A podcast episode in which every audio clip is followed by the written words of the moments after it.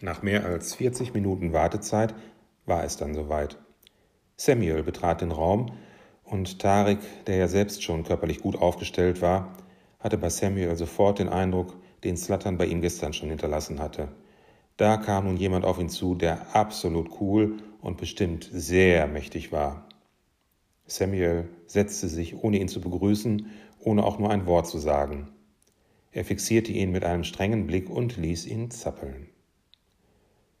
Sie müssen der Auftraggeber sein, nicht wahr? Für Tareks sonstiges Kommunikationsgeschick war das schon mal ein passabler Anfang.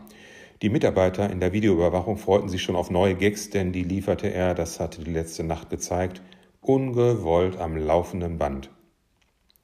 Samuel sagte immer noch nichts, nagelte ihn mit Blicken aber so fest auf seinen Stuhl, dass Tarek nicht sicher war, ob es die Augen des Fremden waren, die da so schlimm in seinem Kopf hämmerten, oder ob das noch an den Unmengen Sprit der letzten Nacht lag. Auf jeden Fall fühlte er sich unwohl und plapperte daher erstmal weiter. Einen schönen Club haben Sie hier. Danke für die Einladung. Du meinst also, du wärst eingeladen worden? Äh, ja, äh, etwa nicht? Tareks Unsicherheit steigerte sich rasant. Scheiße, wenn der jetzt eine Rechnung stellt, bin ich ruiniert, schoss es ihm nur durch den Schädel. Dann kam ihm aber der Einfall des für ihn noch jungen Tages.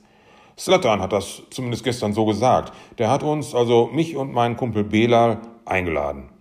Zur Unterstützung setzte er ein dämliches Grinsen auf, so als sei er stolz, die Kurve gerade noch mal so gekriegt zu haben. Aber ich habe schon verstanden, setzte Tarek nach, als Samuel wieder keine Reaktion zeigte. Sie sind hier der Boss und äh, wenn es da ein Missverständnis gegeben haben sollte, dann können wir das bestimmt so unter uns Männern klären. Du willst dich mit mir schlagen? Äh, nein, Entschuldigung, Entschuldigung, das haben Sie total falsch verstanden. Machst du mir gerade den Vorwurf, ich sei zu blöd, dich zu verstehen? Nein, ach du Scheiße, bitte, ich äh, bin ein bisschen durcheinander. War vielleicht ein Drink zu viel gestern. Also ich, ich, äh, ich bin Ihnen doch dankbar. Bela hat gesagt, dass Sie uns vielleicht helfen wollen da in Duisburg mit neuen Geschäftsideen und so, oder? Davon hat er dir erzählt? Ja, nicht so genau, was er da, ich meine, was Sie da vorhaben. Auf uns können Sie da auf jeden Fall zählen. Du weißt nichts Genaues und versprichst mir einfach so, dass ich auf dich zählen kann? Naja, ich habe ja erstmal noch den Job zu erledigen, die Aufnahmeprüfung. Das habe ich schon verstanden. Da ist nur dummerweise was dazwischen gekommen, aber das wissen Sie ja bestimmt auch längst. Fassen wir mal kurz zusammen. Du verbockst den Job, deine Aufnahmeprüfung und meinst, ich könnte voll auf dich zählen. Das erklär mir doch nochmal. Ich mache das noch. Also, wir wissen doch, dass gleich die Beerdigung da ist und ist doch klar, ich stehe zu meinem Wort. Ich mache die alte kalt. Allerdings wird es langsam Zeit aufzubrechen, sonst kommen wir zu spät.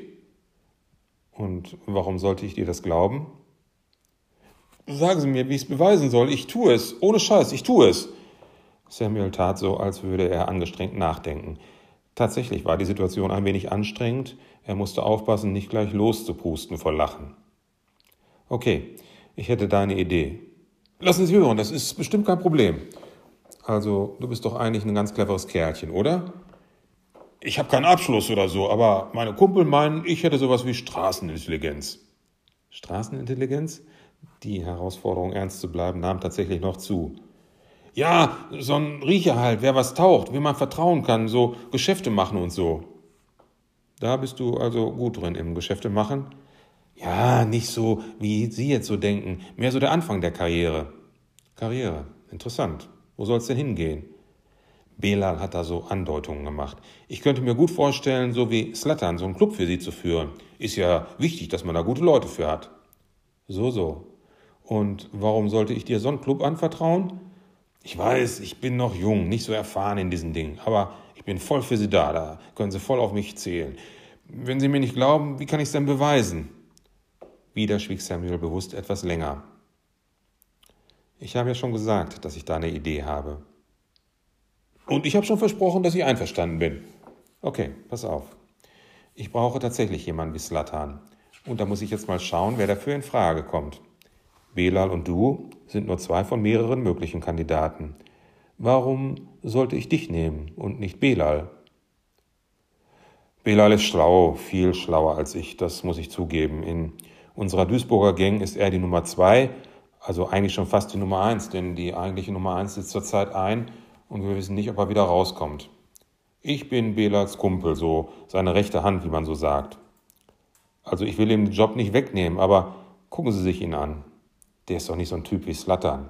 Da muss doch mal auch einer anpacken und was wegräumen.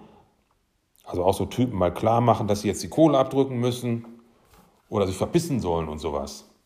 Das kann der nicht. Ich aber mit etwas Übung schon. Da ist was dran. Ich bin auf euch gestoßen, weil mein neuer Club in Duisburg stehen soll und da brauche ich jemanden mit Kontakten. Ja, da ist Bela natürlich vorn, der kennt da mehr Leute. Aber mich können sie doch auch gebrauchen. Slattern hat ja auch Mike und Tom und die anderen hier, von denen ich die Namen nicht kenne. Okay, deine Loyalität gefällt mir. Was meinen Sie? Es ist gut, dass du Belal nicht in die Pfanne haust. Ach so, nee, Belal ist mein Kumpel, das täte ich nie, das täte ich auch bei Ihnen nie. Okay. Trotzdem möchte ich, dass du deinen Kumpel in die Pfanne haust. Warum das denn? Als Vertrauensbeweis. Ich schicke dir gleich einen Mitarbeiter von mir rein, der wird dir beim Schreiben behilflich sein. Was soll ich denn schreiben? Du erzählst nur. Er schreibt und am Ende unterschreibst du. Verstanden? Und was soll ich erzählen? Du erzählst mir dein Leben. Nicht Kindergarten und so'n Quatsch. Du erzählst mir, was du so kannst, wen du so kennst, wem du was verkaufst, von wem du was weißt und natürlich von deiner Aufnahmeprüfung und wie du die noch erledigen willst. Ich nehme dann das Blatt an mich und schließe es in meinen Tresor. Nur so eine Versicherung für mich, dass ich mich auf dich verlassen kann. Und wenn das geklappt hat, dann kriegst du den Job als Slattern der Zweite.